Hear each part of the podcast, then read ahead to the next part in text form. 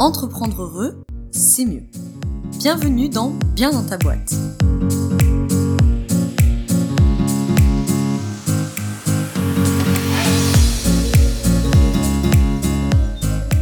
Bonjour à toi, bienvenue dans ce nouvel épisode du podcast Bien dans ta boîte.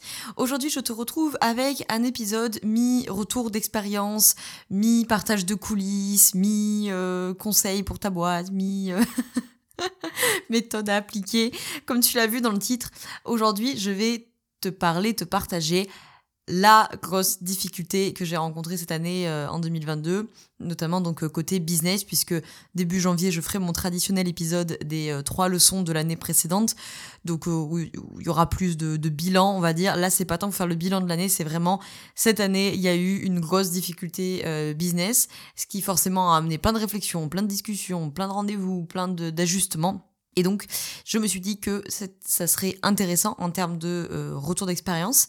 Et puis, pourquoi pas, euh, si tu rencontres cette difficulté actuellement ou quelque chose qui puisse y ressembler, peut-être que euh, tout ce que j'ai mis en place pourra t'inspirer ou que des éléments pourront t'inspirer pour répondre à la difficulté que tu traverses toi aussi actuellement dans ton business. Alors, cette année 2022, elle a été, bon, j'en reparlerai dans les trois leçons de 2022, mais le mot-clé, que j'avais donné à cette année. en fait, chaque année, chaque fin d'année, je définis le mot-clé de l'année suivante. Euh, donc fin 2021, j'avais défini le mot-clé pour 2022. Et c'est quelque chose de très intuitif. Hein. C'est pas quelque chose que je cogite, j'ai pas de méthode, j'ai pas d'exercice à, à, te donner ou quoi que ce soit, c'est très intuitif. Le mot-clé de 2022, c'était transformation. 2021, c'était abondance. Le fait est que ça a été le cas en 2021. Eh ben, ça a été le cas de la transformation 2022. Ça, c'est clair et net. Euh, tout a été transformé euh, cette année. Enfin, pas tout, mais une grande, grande partie de ma vie a été transformée en 2022 sur le plan personnel, sur plusieurs plans personnels et donc sur le plan professionnel. Donc, en gros, cette difficulté business, elle, elle est un peu latente, si tu veux, toute l'année 2022 mais elle va vraiment euh, se manifester entre guillemets en septembre 2022. Donc euh, on est euh, assez récent. Hein. En gros, il y a un moment où toute l'année déjà, hein, je me dis, il y a un truc qui, qui est un peu désaligné, il y a un truc qui colle pas. Et en septembre, là, je, je me dis non, là, il y a vraiment, clairement, un truc qui colle pas et il faut vraiment que je m'en occupe. Donc évidemment, je te raconte ça, euh, ça a l'air de se débloquer dans ma tête en l'espace de trois jours, mais évidemment, ça prend du temps. Évidemment, euh, c'est pas une priorité parce que clairement, les priorités cette année, elles ont été dans ma vie personnelle. Euh, donc en fait, ça, prend du temps jusqu'à ce que j'arrive à me dire non là, il y a quand même vraiment un truc qui va pas dans cette boîte. Il faut que je me, il faut que je trouve une solution quoi.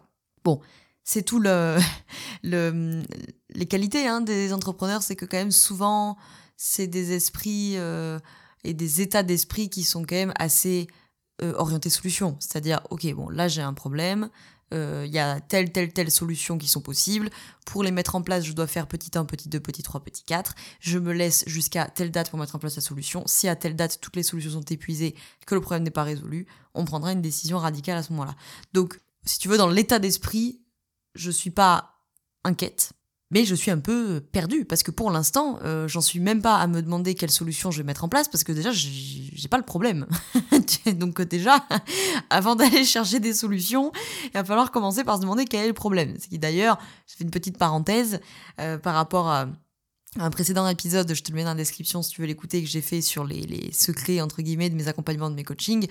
Euh, c'est quelque chose auquel je tiens énormément dans mes accompagnements parce que je trouve que ces dernières années, on a une tendance, avec ces histoires de coaching et de thérapie, à binariser un peu la pensée et à résumer et à réduire le coaching à la question comment, c'est-à-dire comment on règle le problème, et la thérapie à la question pourquoi, c'est-à-dire pourquoi il y a des problèmes. Je tiens dans mes accompagnements à, autant que faire se peut, à apporter le meilleur des deux. Parce qu'effectivement, il va falloir mobiliser des solutions, mais on ne mobilisera pas des solutions profondément efficaces si on n'a pas identifié le problème, parce qu'on risque d'amener des solutions qu'on appelle de niveau 1. C'est-à-dire, on va amener des solutions dans le même niveau de représentation que le problème. Et généralement, ça ne change pas le problème. Ce qui va changer vraiment ce qui se passe, c'est des changements de niveau 2, c'est-à-dire qui amènent à une autre représentation du problème. Or, faut-il encore avoir pour ça compris quelle était la représentation du problème. Bon, bref, ça c'était petite parenthèse euh, euh, pour les professionnels de l'accompagnement qui m'écoutent et de comment je conçois mes accompagnements avec mes bénéficiaires. Donc, je me dis, on va commencer par le début et on va aller identifier quel est le problème. Donc j'ai d'abord fait un gros rendez-vous, gros gros rendez-vous qui a duré au moins trois heures avec Alexis. Euh, qui m'a qui a vraiment fait le, cerveau annexe, hein, c'est pas dire ça comme ça. Donc lui qui est plutôt un profil assez généraliste sur la stratégie d'entreprise d'une manière générale, notamment sur le digital. Et donc là, on fait un gros état des lieux, on va dire ça comme ça, pendant trois heures, des réseaux sociaux, du SEO, de la stratégie, du positionnement, blablabla, bon bref. Et puis si tu veux, au bout de, je sais pas, peut-être deux heures et demie de rendez-vous, on se retrouve un peu genre, bon, ok, on a évidemment trouvé des axes d'amélioration. Je veux dire, tu trouves toujours des axes d'amélioration dans une entreprise. Hein. Donc évidemment, il y a des choses qui vont pas, évidemment, il y a des choses qui peuvent être améliorées. Et euh, le plan d'action découle assez simplement quand il est question de stratégie. Hein. Euh, donc en SEO, faire ça, ça, ça. En social, faut faire ça, ça, ça. En contenu, faire ça, ça, ça. Bon. Mais il y a autre chose. Et en fait, je lui dis au bout de deux heures et demie, j'ai en fait, je, sens qu'il y, y, a autre chose qui va pas. Au fur et à mesure de nos réflexions, on arrive, et de nos échanges, on arrive à constater qu'en fait, les demandes que j'ai eues en accompagnement cette année 2022, et ça avait déjà commencé en 2021, ne sont plus du tout les demandes d'accompagnement que j'avais en 2019, quand Bien dans ta boîte euh, est né.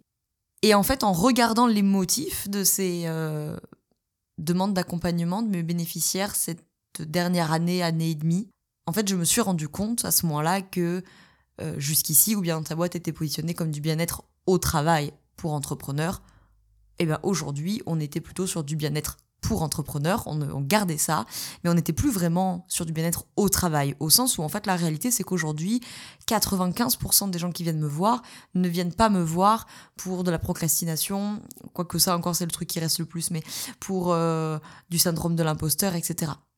Je te partagerai après les motifs que j'ai notés, mais aujourd'hui on est beaucoup plus sur euh, la grande famille du stress, sur les peurs, sur les besoins, sur les émotions, sur les relations. Donc en fait on arrive déjà à un premier problème qui est effectivement il y a un désalignement, c'est-à-dire qu'aujourd'hui on n'est plus vraiment sur du bien-être au travail, on est sur du bien-être en général, du bien-être évidemment toujours pour les entrepreneurs. Là, on n'avait pas des alignements là-dessus, mais c'est vrai qu'aujourd'hui, si les gens viennent me chercher, euh, bah, c'est pour euh, pour l'holistique et donc bah forcément, c'est sur des thématiques bien-être beaucoup plus générales que juste le bien-être au travail. Donc du coup, deuxième étape, euh, si tu veux une petite méthode, donc première étape, c'était identifier quel est vraiment le problème, mener mes réflexions, faire le rendez-vous avec Alexis. Deuxième étape, ça a été, j'ai repris toutes mes notes de consultation pour noter toutes les demandes d'accompagnement que j'ai eues en 2022 et euh, semestre 2021.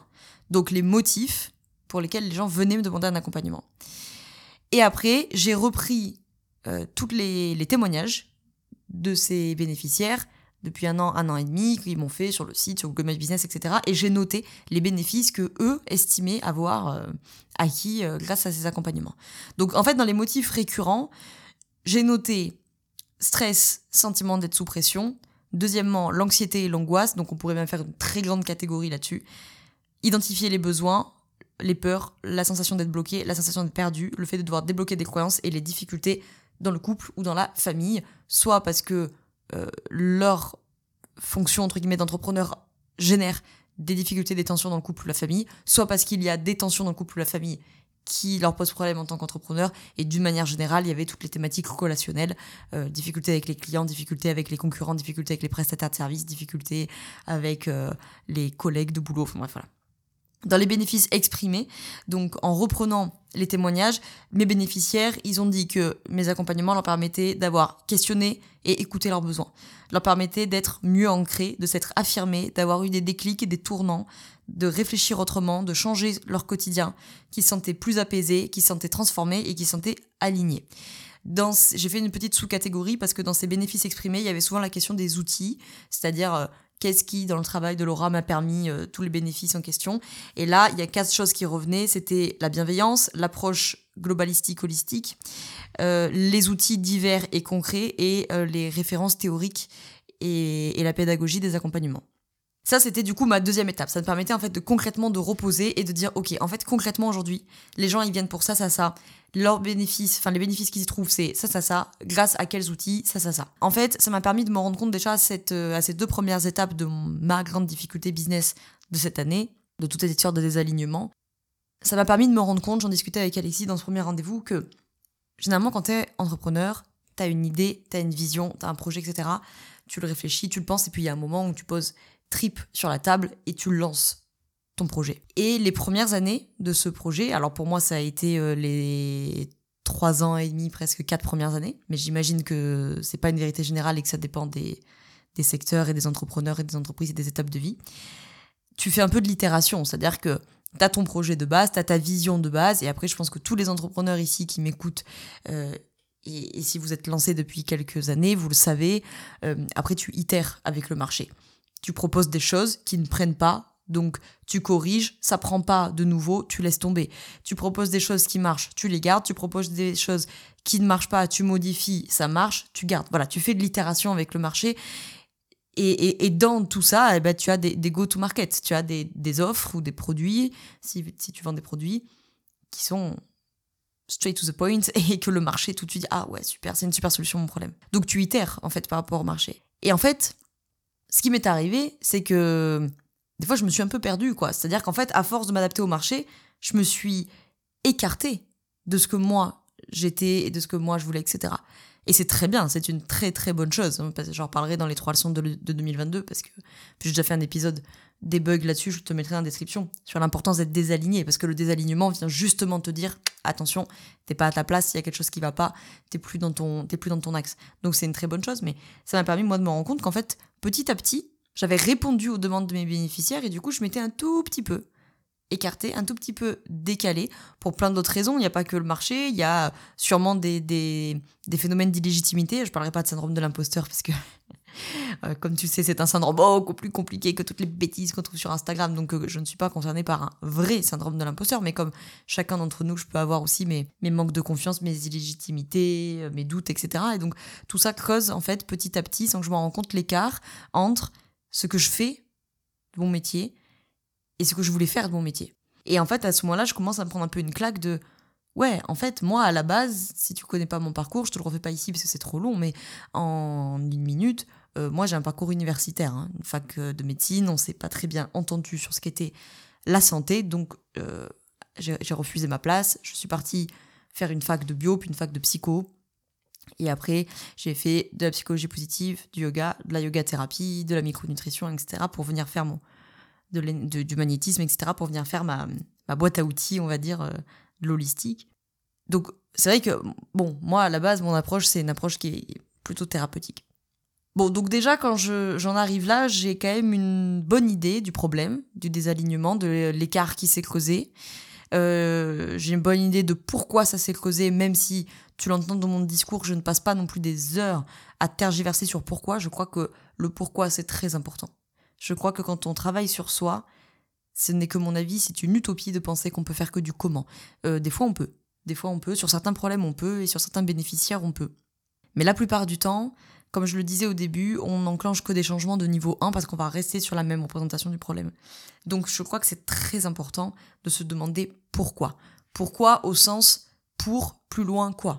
Pour quelle raison on en est arrivé là? Mais il faut pas non plus se perdre dans des raisonnements euh, euh, métaphysiques et existentiels parce que sinon on n'active pas de solution. Donc j'en suis là, j'ai une bonne idée du coup maintenant des demandes euh, de mes bénéficiaires, des bénéfices, des outils, gna, gna. Donc maintenant, troisième étape, les solutions. Maintenant, il va falloir se poser concrètement et dire, OK, maintenant j'ai le problème, qu'est-ce qu'on fait? Qu'est-ce qu'on teste? Qu'est-ce qu'on met en place? Et en combien de temps on le fait?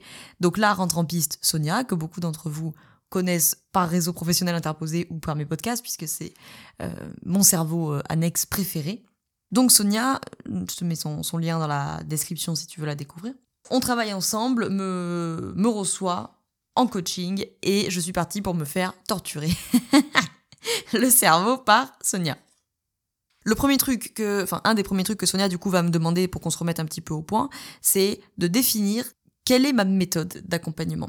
Alors, je te détaille pas ici, j'ai fait tout un podcast qui est sorti il y a quelques semaines, le lien est dans la description, euh, où je te partage du coup toutes les, conclusions de ces réflexions sur euh, ce qui fait euh, la sauce bien dans ta boîte, entre guillemets. Donc je m'éternise pas ici, mais c'était vraiment un exercice difficile parce que, euh, en fait, euh, tu vois, tu, fais ton métier, entre guillemets, tu connais ton métier, et des, fois, c'est très difficile d'aller chercher une métaposition sur euh, qu'est-ce que je fais qui permet de faire en fait hein, C'était quand même pas évident comme, comme question. Mais ça aide parce qu'au fur et à mesure, je vois en fait ces derniers mois cette problématique business comme un entonnoir où au fur et à mesure, au début j'avais un énorme truc en mode oh là là, qu'est-ce que c'est que ce merdier là. Et puis petit à petit, par mes réflexions, j'ai précisé, Alexis m'a aidé à préciser, euh, reprendre les notes de, des, des consultations, etc. Ça m'aide à préciser. Sonia m'aide encore à préciser en disant quelle est ta méthode, qu'est-ce qui fait que les gens viennent chez toi, qu'est-ce qui fait la sauce euh, Laura, entre guillemets, qu'est-ce qui fait la méthode bien dans ta boîte, qu'est-ce qui fait que bien dans ta boîte est ce que c'est aujourd'hui et qu'est-ce qui fait qu'on va réduire cet écart entre ce que tu as fait ces derniers mois et ce que tu veux faire? Évidemment, on travaille, mais alors ça, je t'en passe lecture parce que c'est pas très intéressant, mais évidemment, on travaille sur de la stratégie marketing pure et dure, donc on reprend le persona, on reprend les tunnels de vente, euh, on reprend, on reprend pardon, les différents piliers de la stratégie de contenu, etc. Bon, ça, je t'en passe lecture, c'est pas hyper intéressant, et en soi, il n'y a pas de changement, hein, on reste avec Instagram, podcast, etc. Il y a des nouvelles choses qui arrivent, notamment en termes de freebie et compagnie, mais fondamentalement, on n'a pas changé la donne, ce qui déjà, moi aussi, me rassurait, parce que je voyais qu'en fait, bien dans ta boîte, il y avait un réaxage à faire, surtout euh, moi. Mais que fondamentalement, on était toujours évidemment sur le bien-être, on était toujours évidemment sur les entrepreneurs, qui est une type que j'adore. Ce qui veut pas dire, tu vois, parenthèse, que j'ai des fois des demandes qui sont pas des entrepreneurs. Hein. Ça m'arrive euh, assez régulièrement même. Hein. Je dirais que dans l'année, j'ai dû avoir au moins une dizaine de suivis qui sont pas des entrepreneurs. Je, je, je, te fais cette parenthèse parce que je sais que souvent, quand on se spécialise sur le marché, on a toujours cette peur de ah ouais, mais je vais faire euh, que des entrepreneurs. Mais en fait, quand tu te spécialises sur une cible A, ça veut pas dire que tu toucheras jamais la cible B. Hein. C'était euh, la petite parenthèse si ça peut en rassurer certains. Donc voilà, on était toujours sur du bien-être, on était toujours sur les entrepreneurs. Euh, finalement, en se reposant, on se rend compte qu'en fait, on change pas les offres. Euh, effectivement, ça répond au problème, c'est ce que je sais faire. On reste accompagnement, formation, yoga. Euh, on change pas euh, les stratégies d'acquisition, Instagram, podcast, bon bref. Donc déjà, je suis aussi rassurée de me rendre compte que j'ai, il y a quelque chose qui est à réaxer, mais on n'est pas dans un grand chantier. D'accord? Parce que forcément, c'est quand même poser la question de euh, bah, est-ce que ça serait pas plus simple de, de, tout casser et de tout appeler Laura Besson, par exemple?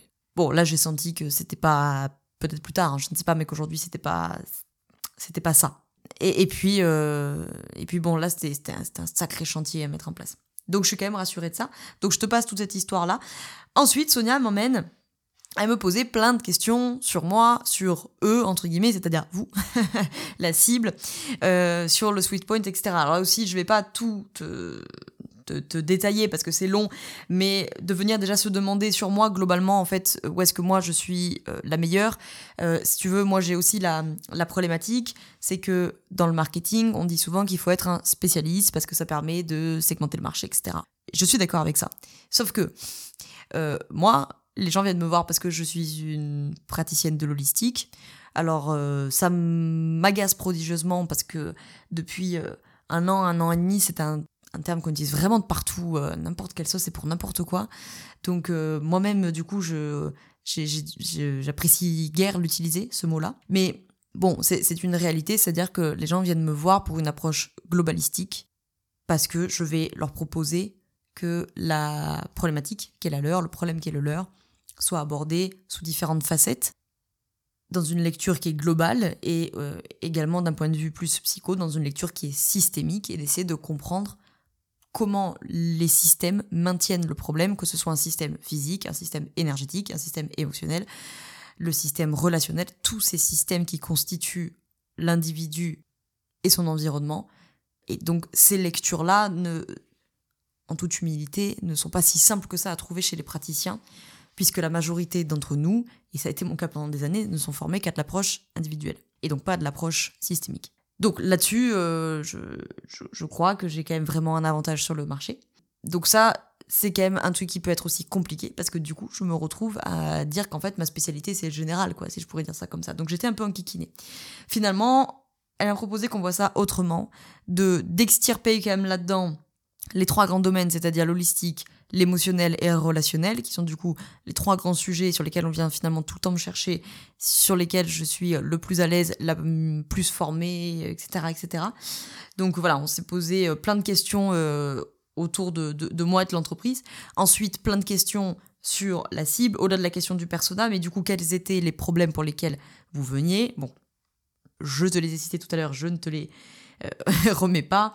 Mais en gros, on se retrouve avec quatre catégories. Stress, anxiété, conflit, problème relationnel, euh, le, besoin de dépasser des schémas répétitifs et des blocages.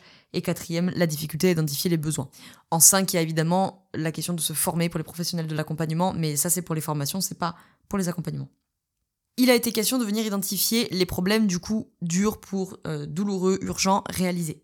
Moi, ce que j'ai pu constater, c'est qu'en fait, une bonne partie de ma cible aujourd'hui, pas 100%, mais une bonne partie de ma cible sont des gens qui ont déjà fait du travail thérapeutique, psychothérapeutique, psychologique, etc.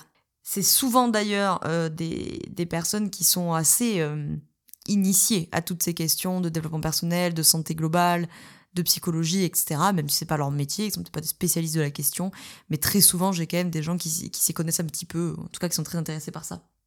J'ai beaucoup de gens qui se retrouvent dans des schémas qui se répètent. Souvent, évidemment, c'est des schémas relationnels, mais ça peut être des schémas au sens large, euh, des, situations qui tournent en boucle et qui répètent tout le temps et qui veulent évidemment se sortir de ces scénarios qui tournent en boucle.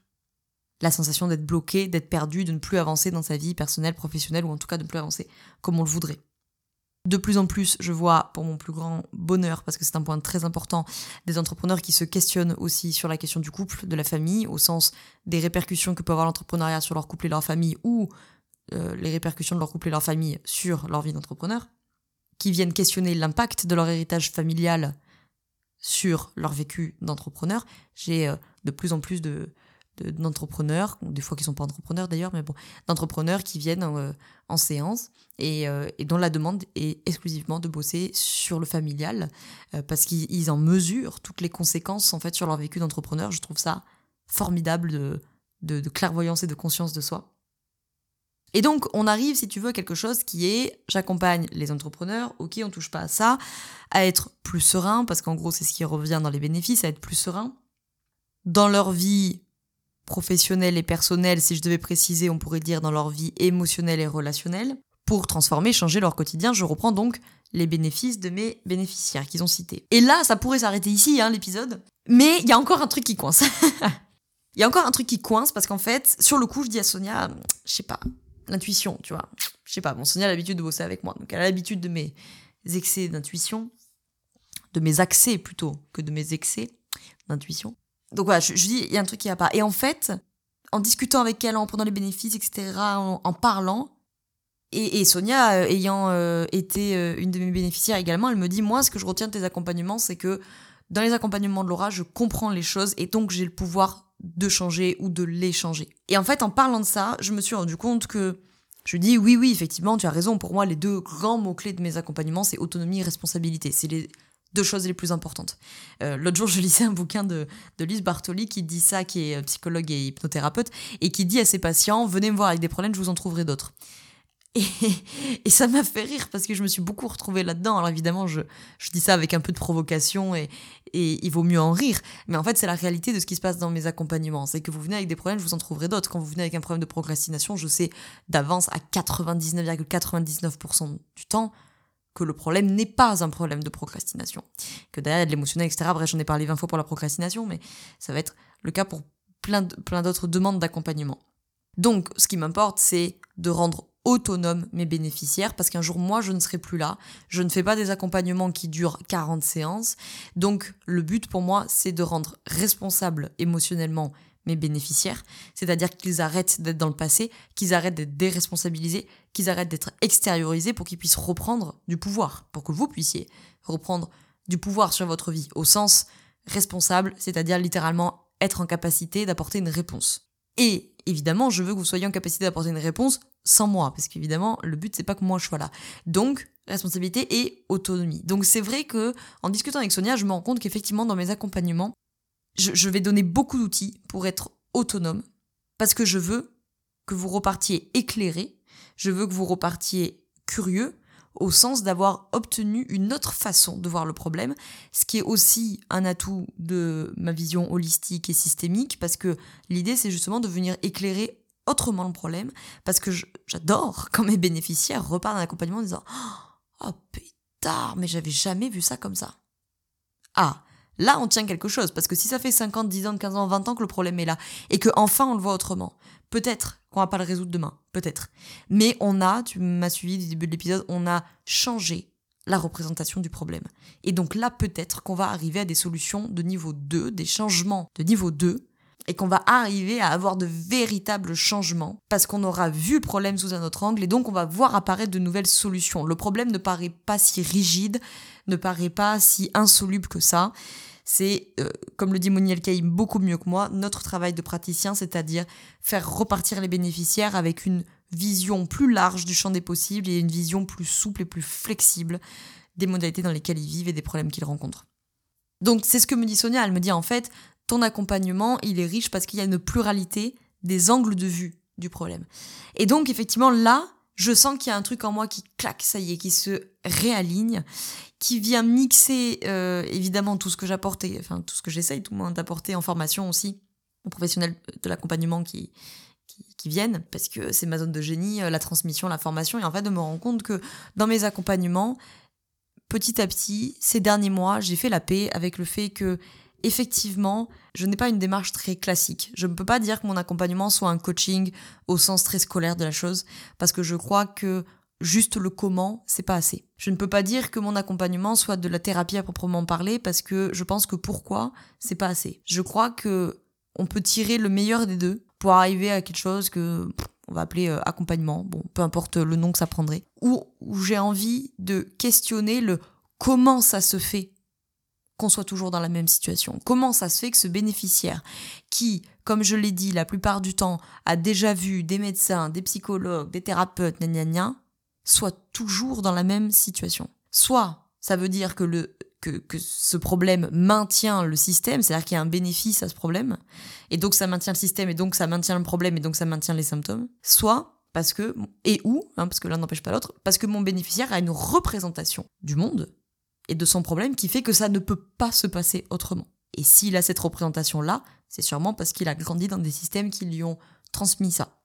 Tout ça, du coup, demande d'avoir une vision évidemment globale, d'avoir une vision systémique de la chose et d'avoir une vision holistique au sens où euh, la problématique n'est pas que psychologique, n'est pas que physique, etc. Bref, ça, je refais pas la chanson parce que je pense que beaucoup d'entre vous connaissent mon avis euh, à ce propos et je pense que beaucoup d'entre vous euh, partagent cet avis-là, sinon vous m'écouteriez pas depuis je sais pas combien, 25 ou 30 minutes que je blablate sur ces difficultés business de cette année. Donc, de revenir en fait en acceptant que effectivement je suis là quelque part entre les deux, que Ma force tient beaucoup dans mes capacités d'analyse, parce que c'est beaucoup ce qui revient, évidemment dans la pluralité de mes outils, etc. Mais bon, ça c'est l'holistique, c'est globalistique, on en a déjà parlé. Mais dans la capacité d'analyse et surtout dans la capacité, comme le dit très bien le Caïm, de proposer un champ des possibles qui soit plus large et donc de ramener plus de souplesse, plus de flexibilité, moins de rigidité, donc plus de solutions ou plus de perspectives de solutions aux bénéficiaires et surtout, bien entendu, qu'ils repartent responsables de ce qu'ils vivent, responsables de leurs émotions, encore une fois, responsables n'étant pas coupables, hein, bien entendu, mais responsables au sens en capacité d'apporter une réponse, et qui repartent aussi autonomes, puisque moi je ne serai pas toujours là, même si je suis toujours euh, sollicitable si on en a besoin, mais le but, euh, c'est pas qu'on ait besoin de moi euh, toutes les deux semaines pendant quatre ans, sinon c'est que je fais mal mon travail. Donc du coup, évidemment, autonomie des bénéficiaires. Et au terme de toutes ces semaines et tous ces mois de cassage de tête, je sens que petit à petit, l'écart se réduit, qu'au fur et à mesure maintenant, euh, tout ça a amené à une to-do list, hein, parce qu'au bout d'un moment, il faut concrétiser, il faut poser des, des actions, et que toutes ces actions, petit à petit, réduisent l'écart. Et que c'est vraiment une rétrocausalité, c'est-à-dire que la réflexion a demandé un passage à l'action, que ce passage à l'action a amené plus de réflexion, ces réflexions ont donné place à de l'action, etc., etc. Et les deux tournent en boucle. Je vois souvent des coachs qui se cassent la tête sur euh, Instagram pour dire est-ce que la réflexion entraîne l'action ou est-ce que l'action entraîne la réflexion? C'est les deux. C'est les deux. Je crois que, et c'est ce que je veux transmettre dans mes accompagnements, on gagnerait tellement plus avoir beaucoup moins de linéarité, beaucoup moins de liens de cause à effet dans nos vies et, et voir beaucoup plus de rétrocausalité et, les choses de manière beaucoup plus circulaire, de manière du coup donc beaucoup plus systémique, mais de manière beaucoup plus circulaire, et de voir que tout s'influence continuellement et que on, binariserait moins et on rigidifierait moins notre pensée que quand on dit euh, A entraîne B et B entraîne C, mais plutôt de se dire euh, quand A a une influence sur B, B a une réaction qui influence A, etc. J'espère que cet épisode t'a plu, j'espère qu'il t'aura intéressé, j'espère qu'il t'aura nourri intellectuellement, émotionnellement, spirituellement, tout ça.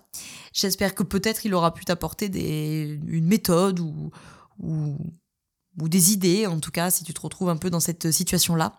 Je te propose, je te mets dans la description le lien vers le coaching holistique sur mesure, si tu veux aller voir un peu plus du coup sur cet accompagnement que je propose. Euh, et je te mets également dans la description le lien vers le workshop de 2023, qui est un workshop du coup que j'organise le lundi 16 janvier après-midi sur Zoom, donc partout euh, que tu sois dans le monde, ça marchera. Et justement, on va faire le point, tout le bilan de l'année 2022, préparer l'année 2023 pour qu'on attaque 2023 avec euh, clac, clac, clac, une vision claire, des objectifs clairs, évidemment tout ça en conciliant, bien entendu, votre bien-être d'entrepreneur, parce que c'est certainement pas moi qui vais euh, prêcher pour de l'ultra-croissance et de l'ultra-rentabilité, ça c'est clair que non. Donc si ça t'intéresse, les inscriptions sont ouvertes, je te mets euh, ça dans la description. Je te remercie d'avoir écouté cet épisode jusqu'au bout, j'espère qu'il t'a plu. N'hésite pas à le partager si c'est le cas, à des entrepreneurs que ça peut intéresser. Et, euh, n'hésite pas à laisser 5 étoiles sur Apple Podcast, c'est gratuit, ça prend 2 secondes, ça m'aide à faire connaître le podcast. Je te remercie de m'avoir écouté euh, jusqu'au bout, je te souhaite une très belle journée ou une très belle soirée selon quand tu m'écoutes. Et surtout, je te souhaite d'être bien dans ta boîte. Ciao ciao